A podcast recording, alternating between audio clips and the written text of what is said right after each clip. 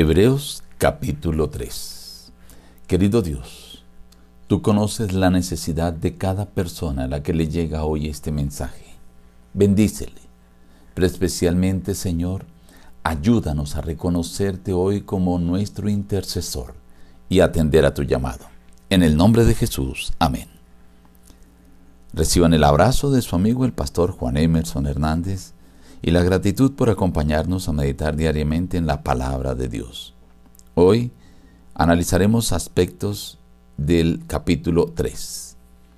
Por tanto, hermanos, santos, participantes del llamamiento celestial, considerad al apóstol y sumo sacerdote de nuestra profesión, Cristo Jesús, el cual es fiel a lo que constituyó, porque de tanta mayor gloria que Moisés es estimado digno este, cuanto mayor honra que la casa tiene el que la hizo.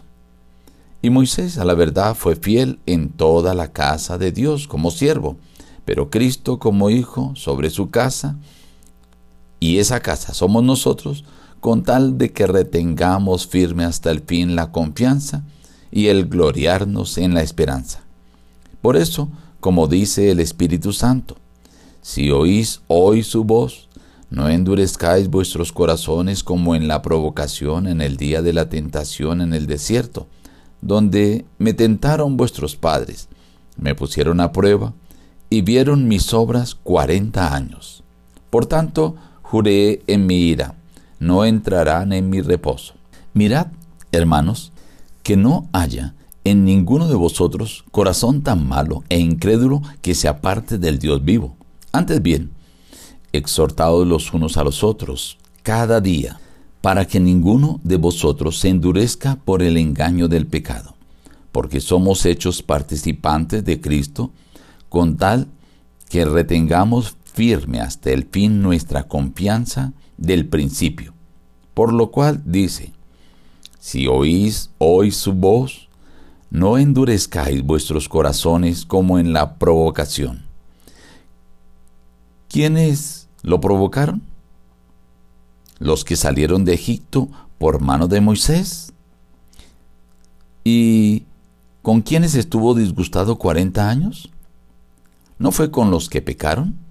¿Y a quienes juró que no entrarían en su reposo, sino a aquellos que desobedecieron? Y vemos que no pudieron entrar a causa de su incredulidad. En el capítulo 3 el autor presenta primero una comparación entre Moisés y Cristo Jesús. Moisés un digno líder, pero Cristo Jesús es superior a él. Moisés lideraba al pueblo de Israel, no le escucharon, desobedecieron y por su incredulidad no pudieron entrar en la tierra prometida. Pues Cristo Jesús hoy está hablando y como su gloria es mayor, Él también hace una invitación si no le obedecemos, las consecuencias serán mayores. Pero veamos lo que dice el autor acerca de Cristo. Presenta a Cristo como apóstol y sumo sacerdote. Apóstol es la primera vez que en el Nuevo Testamento se le llama de esta manera. Quiere decir enviado o mensajero.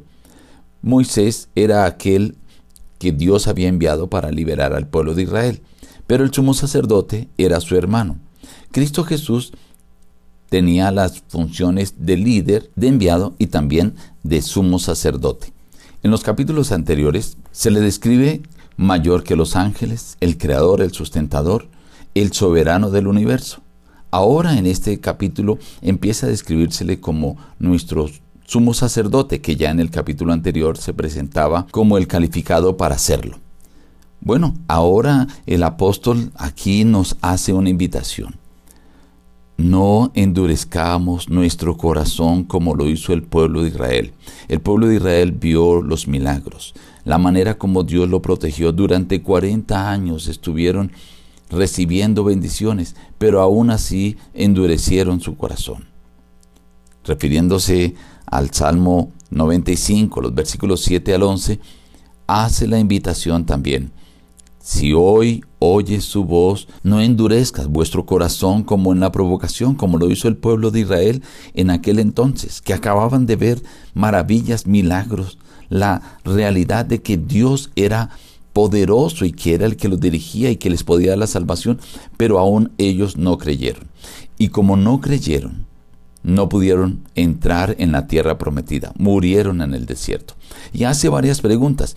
¿Quiénes fueron los que no creyeron al Señor? Los que salieron de Egipto, los que Dios sacó de Egipto, los que Dios había liberado de la esclavitud. ¿Contra quiénes Dios se enojó? Contra aquellos que habían visto las bendiciones. ¿Quiénes fueron los que murieron allí? Pues los que vivieron en pecado. Tú has sido liberado también de la esclavitud. Dios te ha dado bendiciones. Pero si continúas en el pecado y sigues en la incredulidad de que Dios es poderoso para librarte, pues también vas a recibir un castigo mayor que el que recibió el pueblo de Israel.